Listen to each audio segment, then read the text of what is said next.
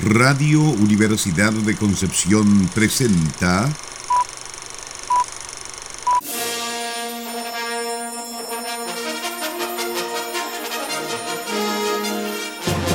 De película.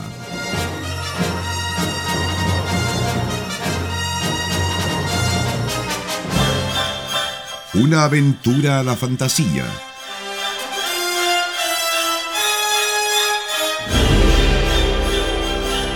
un paseo por las imágenes que guardan tu memoria.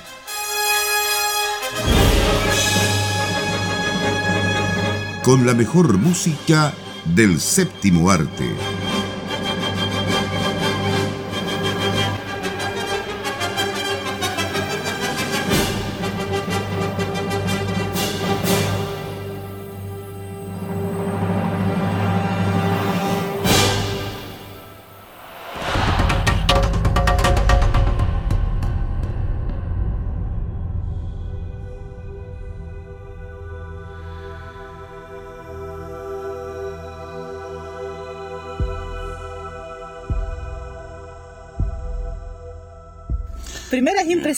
Salir del cine de ver Dune. Cortito. ¿Cómo salimos? ¡Ah!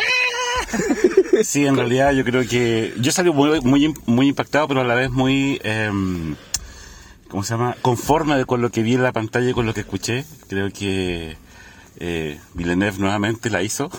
Sí. Realmente una muy buena versión de Dune. Eh, la música de Hans Zimmer, nada que decir, muy a la par también con los efectos especiales. Y yo creo que eh, esta película va, va para los premios Oscar. Yo creo que va para varios Oscar Sí. técnicos. Yo vengo con el prejuicio de que no ha leído el libro y que obviamente siempre espera que se caiga en algo, pero la verdad es que la reconstrucción del- de la ambientación y todo de cada una de las casas me parece increíble. Y claro, tiene mucho del Villeneuve que ya hemos visto en otras películas, Blade Runner, The Arrival, tiene mucho del Hans Zimmer que ya hemos visto en otras películas, uno puede reconocer detallitos que ha visto en- o escuchado en Batman, en Interstellar, en Blade Runner, pero te hace sentir que todo eso fueron ensayos para llegar a este punto. ¿Crees tú? Sí, sí.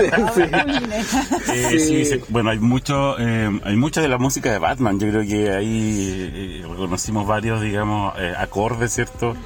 De, de Batman y bueno, pero son es el mismo compositor, pues yo creo que perfectamente puede, puede referenciarse, digamos, en la película. Las obras anteriores. Sí. Yo salí súper contenta, igual que el Nico, y también venía con el perjuicio de haberme leído el libro y me parece que resumieron súper bien algunas cosas, incorporaron el tema de la política, lo- lograron escribir un guion que va explicando de buena manera todas las cosas, lo- las líneas argumentales que hay detrás de esta historia, todo lo que significa esta, como este ascenso de un Mesías que al final muestra la historia de Dune. Eh, y claro, uno queda con gusto poco porque es la primera mitad nomás, pero siento que es una muy buena adaptación que, que sí le hace justicia al libro. Eh, tiene esa cosa que también es un poco rimbombante, porque Dune es un poco rimbombante también como, como libro. Así que no, se supone que este es un comentario cortito, así que el resto lo veremos en el programa. Esto lo estamos grabando saliendo del cine. Pero espero no cambiar de opinión de que hagamos, hagamos el programa. Pero súper contenta, así que de todas maneras muy recomendable. Eh, va a ser difícil esperar la segunda. Parte. segunda parte. Y si es que hay una tercera, como decía Nicolás, uno nunca sabe. Me deja una sensación de inmensidad que está muy bien lograda esta película. Sí, así que yo creo que vamos a tener que volverla a ver. Sí. Adelante estudios. Adelante estudios. Eso es todo.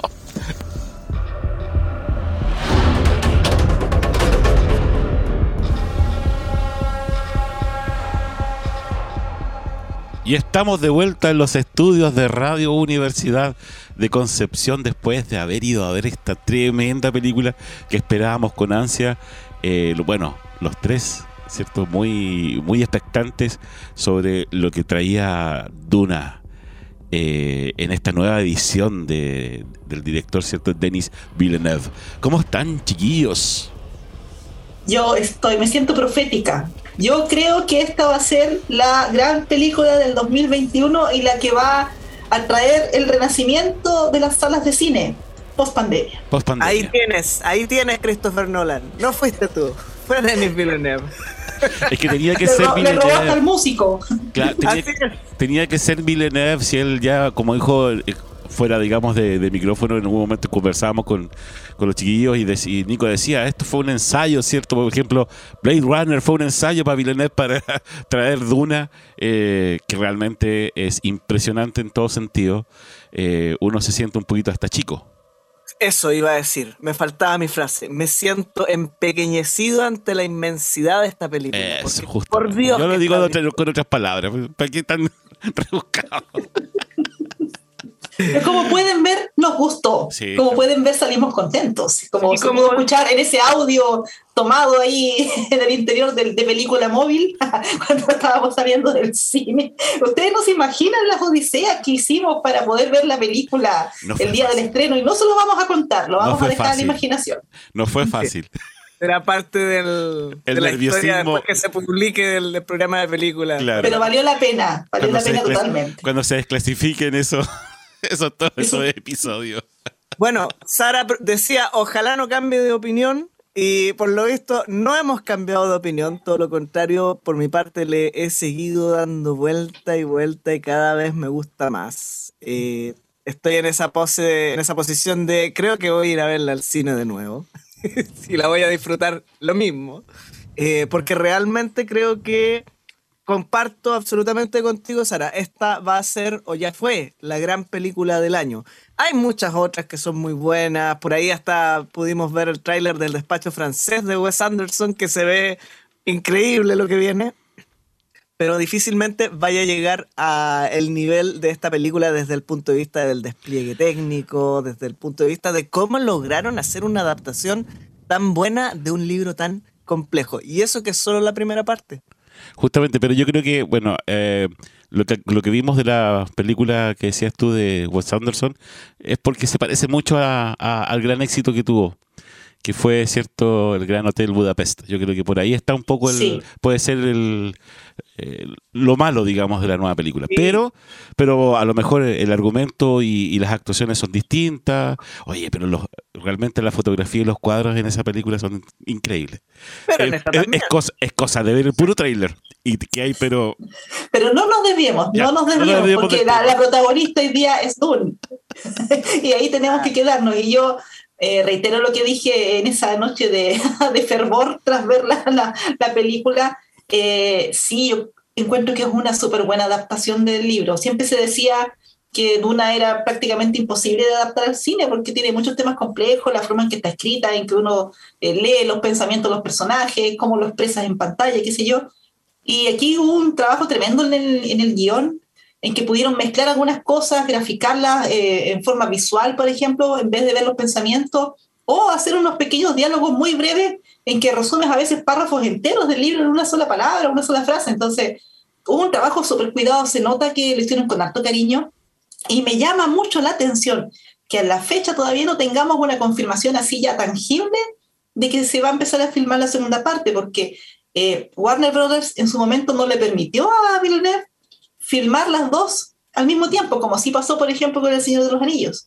Entonces ahora están viendo todo el éxito que, claramente está cosechando la película. Se estrenó el jueves en, Chile, el viernes se estrenó en Estados Unidos, entonces estamos recién en los primeros días, pero hay todo un fervor y una, eh, un ambiente como súper eh, expectante de cómo se viene la, la, taquilla para Duna.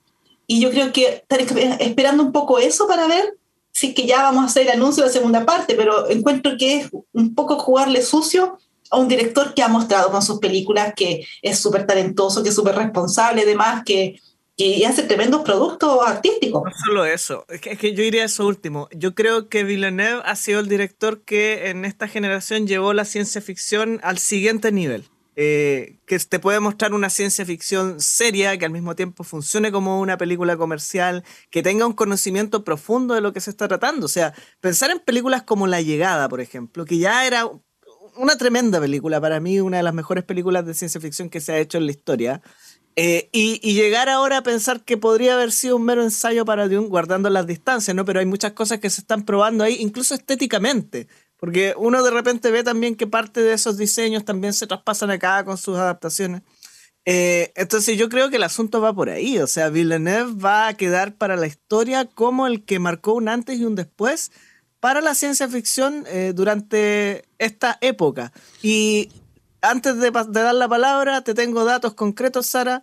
La película eh, costó 165 millones de dólares y ya, habiendo sido recién estrenada, ha recaudado casi 130 millones. Así que por platas parece que no nos queda. No, no se va a quedar. Bueno, yo creo eh, bueno, complementar un poco lo que ustedes han dicho, que no es solamente un diseño de imagen nueva, también es un diseño sonoro distinto, que uno Sí. queda, pero realmente impresionado en todo sentido.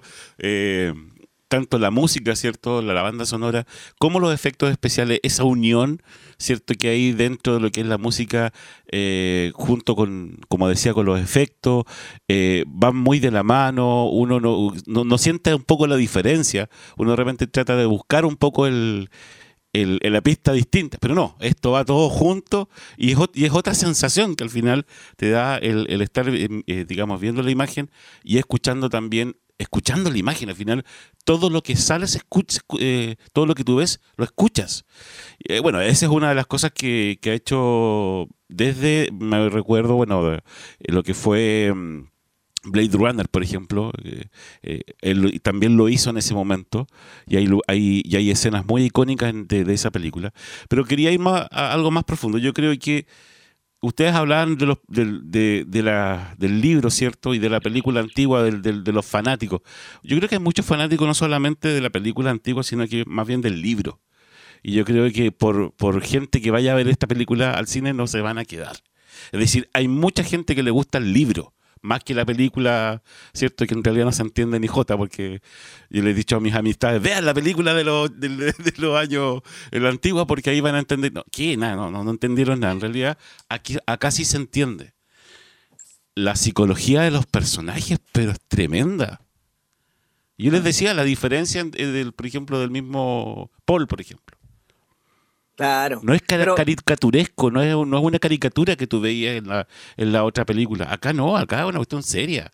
O sea, Son personas, son seres humanos los que uno está viendo ahí y toda la tragedia que está ocurriendo, las maquinaciones alrededor. Está- es, es una muy buena película y que importante lo que dices tú, Felipe, que yo igual he leído en redes, que sé yo, comentarios de gente que nunca ha visto la película anterior, no ha leído el libro y ha quedado fascinada igual con la historia. Entonces te hablan de que igual lograron transmitir este, esta historia de, de Paul Atreides y, y llegar a un público más amplio, que es igual, yo creo que va a beneficiar un montón a la, Sí. a la taquilla. claro que sí. Vamos a la música. Vamos. Tenemos en esta ocasión, bueno, ya lo dijimos, ya lo anticipamos, la banda sonora de Hans Zimmer. Eh, sí, con muchas reminiscencias a otras bandas sonoras recientes de Hans Zimmer, pero también consiguiendo, a pesar de eso, algo que suena propio, distintivo y que realmente le da uno de los grandes toques a esta película en muchas de sus escenas. Estamos revisando Dune, película recién estrenada dirigida por Denis Villeneuve y, repito, música de Hans Zimmer.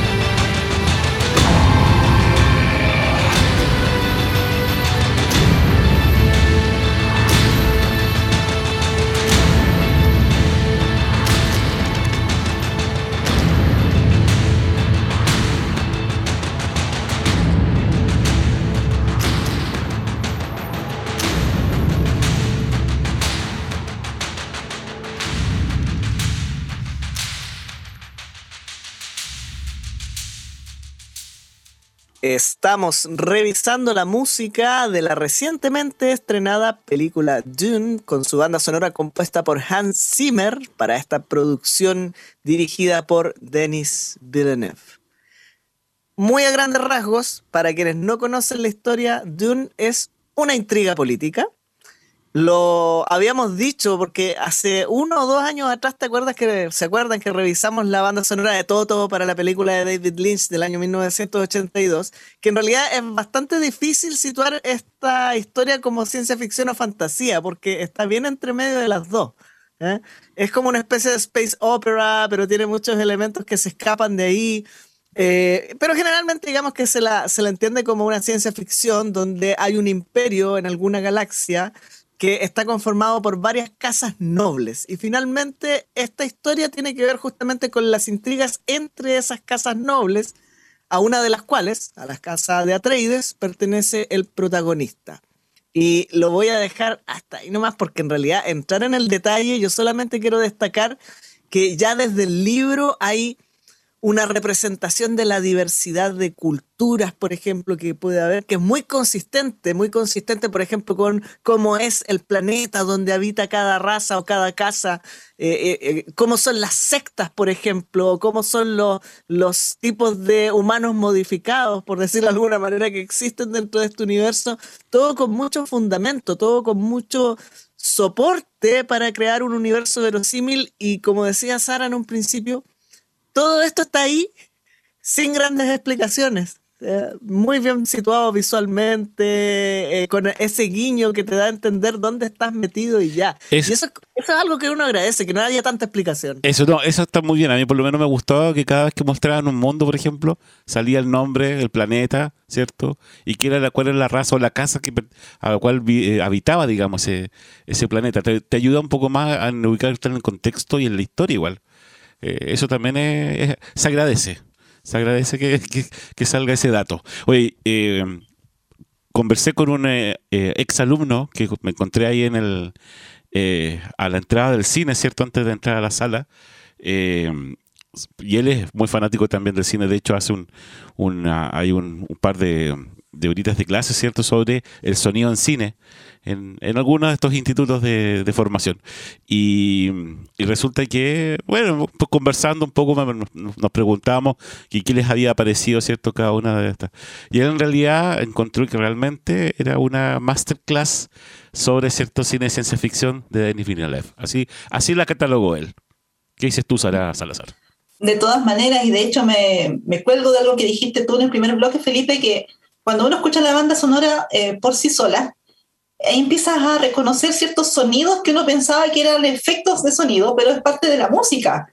Por ejemplo, hay un tema que de los de estos como helicópteros que eran como libélulas, no recuerdo el nombre técnico, decir que los helicópteros, claro, eh, que, que, hacen el ruido de las alas, pero es la música la que está sonando ahí. Y así en otros, varios otros momentos en que uno no sabe dónde termina uno, dónde comienza el otro, está muy bien logrado eso. Y lo otro que comentamos fue el micrófono, eh, bueno, para empezar, ya, hay, ya está disponible, por supuesto, la banda sonora de, de Dune. Y al momento hay dos discos. Uno que es el oficial, la banda sonora, que son varios tracks. Y otro que son poquitos tracks, que es como, se llama así como el The Composer's Sketchbook, que son como, los, entre comillas, los borradores o ideas preliminares que tenía Hans Zimmer para la banda sonora.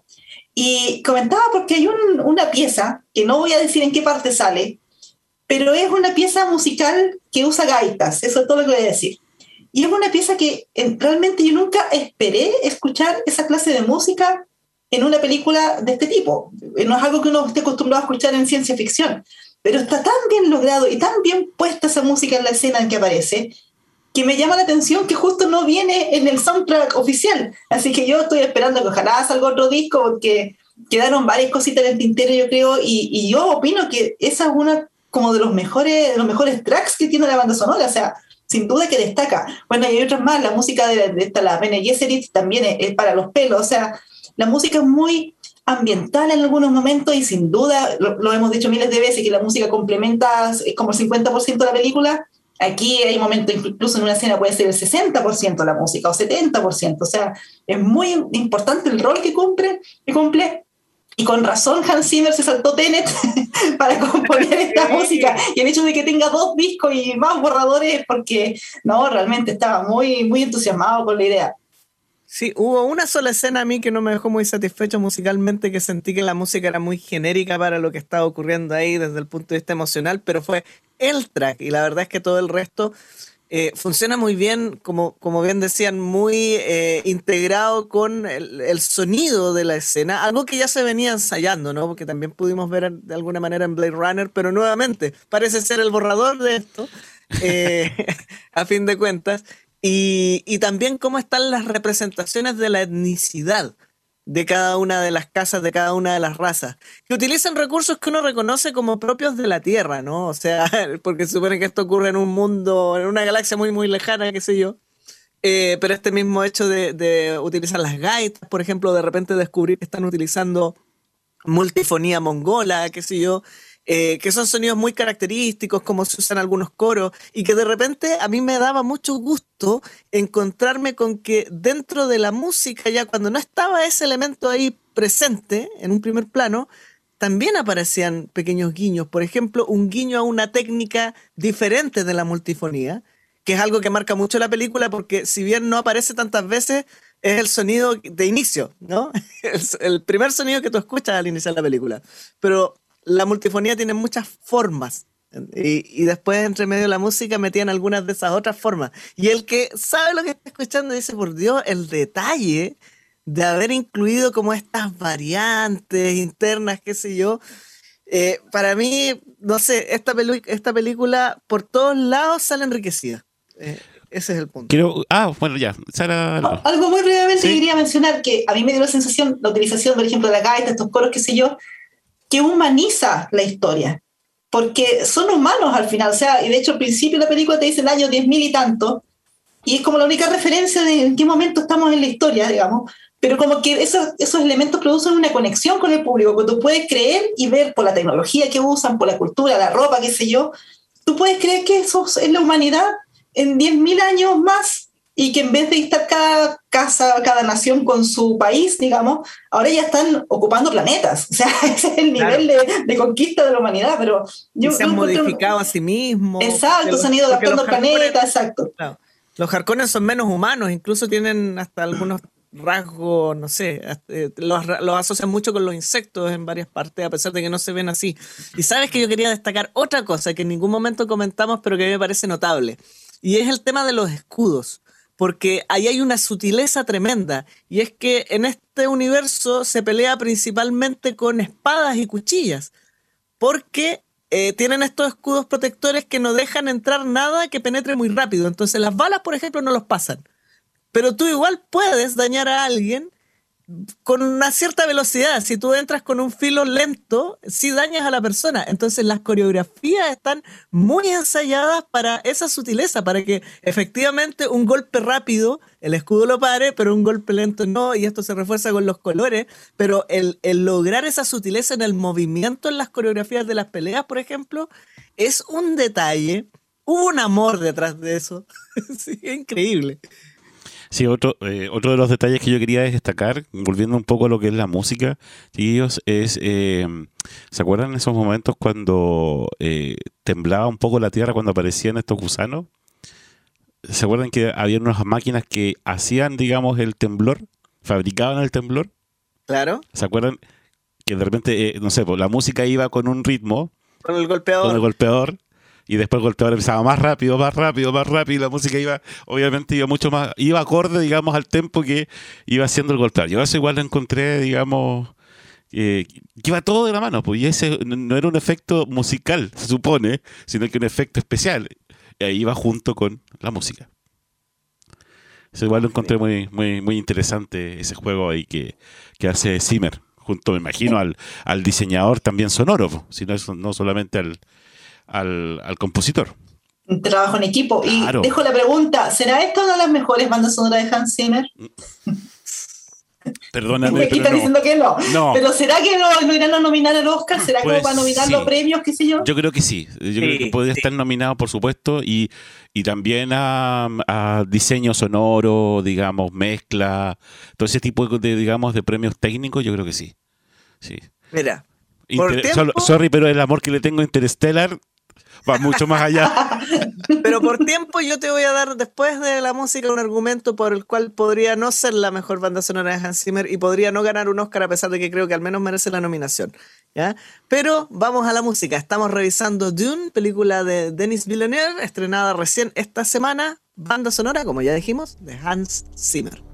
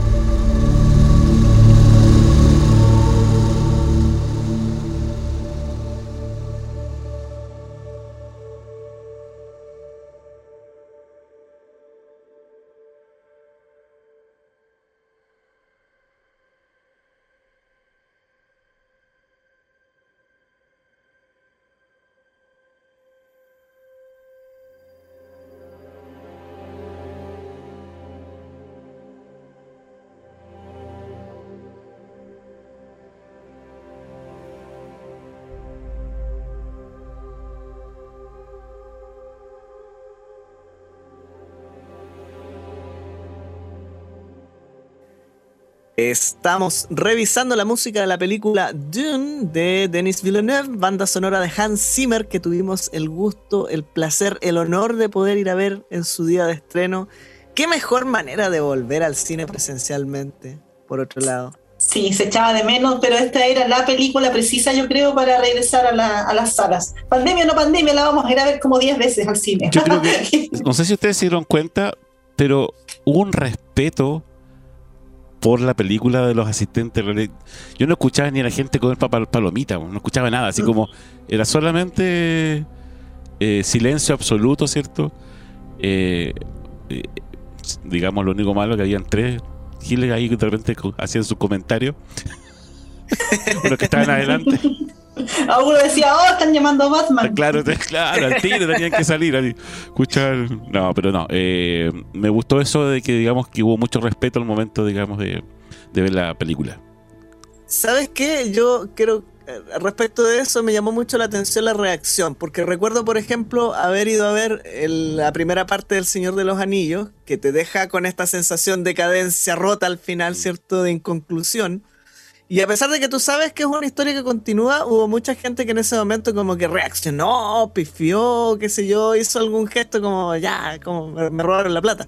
Eh, y acá en Dune era bastante más, eh, bastante menos sabido que esta era la primera parte, ¿no? Que no era una película que, concluyera por sí misma.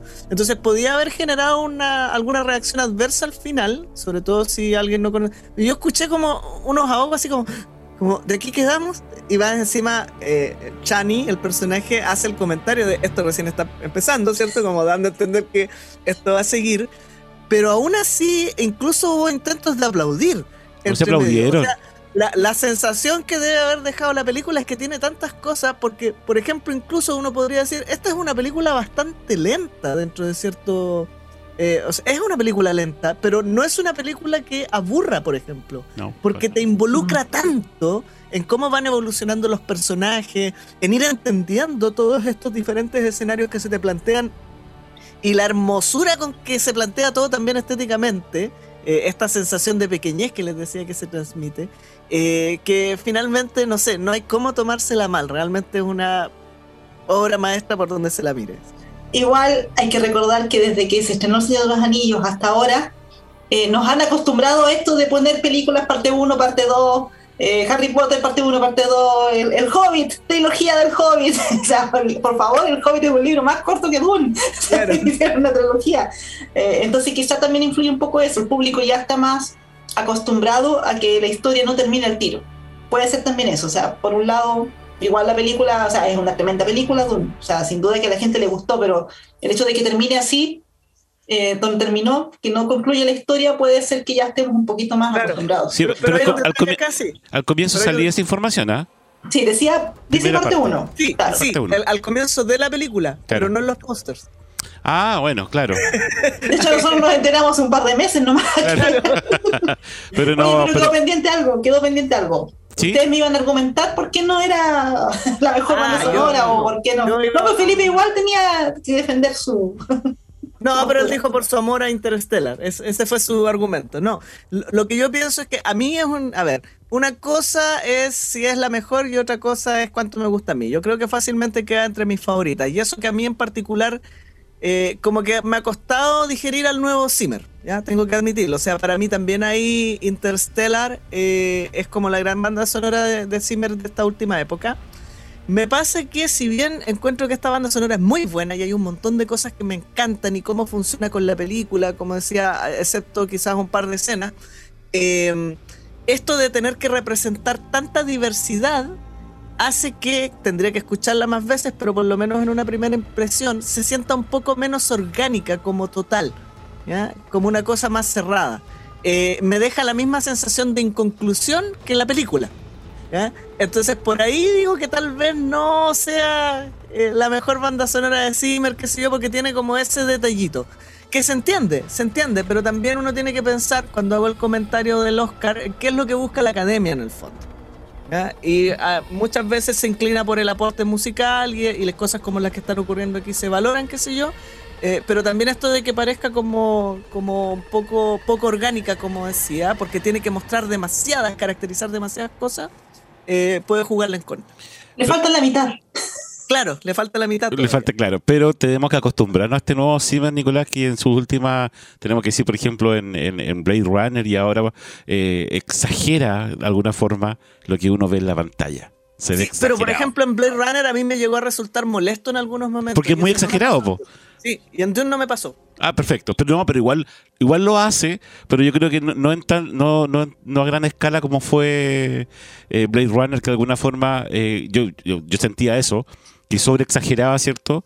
El, el hecho de tener estos efectos de sonido en algunos, eh, sobre todo en los vehículos, por ejemplo, que él lo observaba con la música además. Daban Entonces, ganas de decirle, ya, ya, si ya te Sí, escuché". claro, sí, oye, sí, ya, ok. Es que ahora está pulido lo que conversábamos, o sea, todos esos intentos, incursiones en nuevas maneras de musicalizar, ahora ya claramente está más pulida la técnica, más pulido el arte, el oficio y, y claro, a mí en realidad tampoco no me molestó, no me llegó a molestar la banda sonora. No sé qué se refieren ustedes con el nuevo Zimmer. Algún día vamos a tener que hacer un capítulo especial. Es que Pero no, porque que no Zimmer- suena como Pirata del Caribe. ha pasado por Claro. una cantidad, digamos, de modificaciones y, y bueno, con, O con- sea, te, te lo digo en síntesis, claramente el Zimmer que compuso para Dune no es el de Conduciendo a mis Days. Eso mismo a decir, desde Mint Days en adelante, o sea, no, tú escuchas las dos bandas sonoras y decir, ¿y este es Zimmer? Así como, No es- No el mismo compositor, ¿cierto? no, por Eso- supuesto, ha ido evolucionando, ¿cierto? Mutando y, Y sobre todo desde, que- desde su encuentro con Nolan en adelante, Sí. su sonido cambió. Cambió Su manera completamente. de componer cambió. sí. Ya, nos tenemos que despedir porque la Sara ya nos está retando a Nicolás. serio? Sí, Sí, llegó el momento. Pasó volando el programa, siento Sí. yo. Es que esta película hay tanto que hablar, podríamos hacer horas y horas y horas. podríamos Igual hacer que un, la película que quisiéramos. Oye, Sara, podríamos hacer un, un podcast aparte. Aparte, Sí, podría claro. ser, Sí, podría ser. sí. Así que, ya, Vamos a revisar los Eso. presupuestos. eso. ya, nos tenemos que Ya, despedir. nos vemos. Ah, la última recomendación, antes, antes, antes, véanla en el cine. Por favor, Sí. traten de verla en el Sí. cine, ojalá en su idioma original en inglés, porque es otra cosa. Verla, Sí. si no hay opción, claro, uno tiene que verla en pantalla del tamaño que sea en su casa, pero si tiene la opción de ir al cine, por favor hágalo porque en tanto en imagen como en sonido es algo que se tiene que experimentar de esa manera.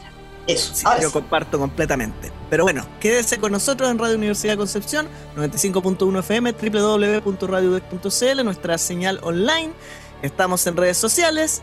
Eh, nosotros también, programa de película en Facebook e Instagram. Y bueno, ¿qué sigue, Sara? A continuación sigue Sonido Benquista y luego a las 21 horas un programa con un conductor que es tan milenario como la humanidad en el espacio. Crónica Nacional. Ok. Chao. Nos vemos entonces. vemos. Nos vemos, chao, chao. Chao.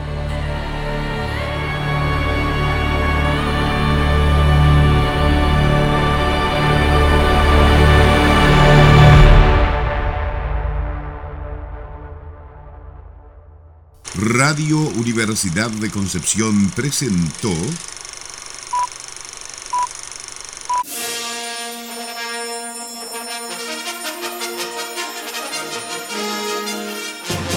de película.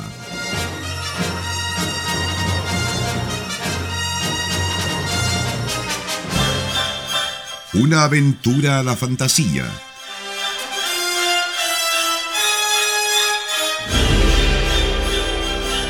Un paseo por las imágenes que guardan tu memoria.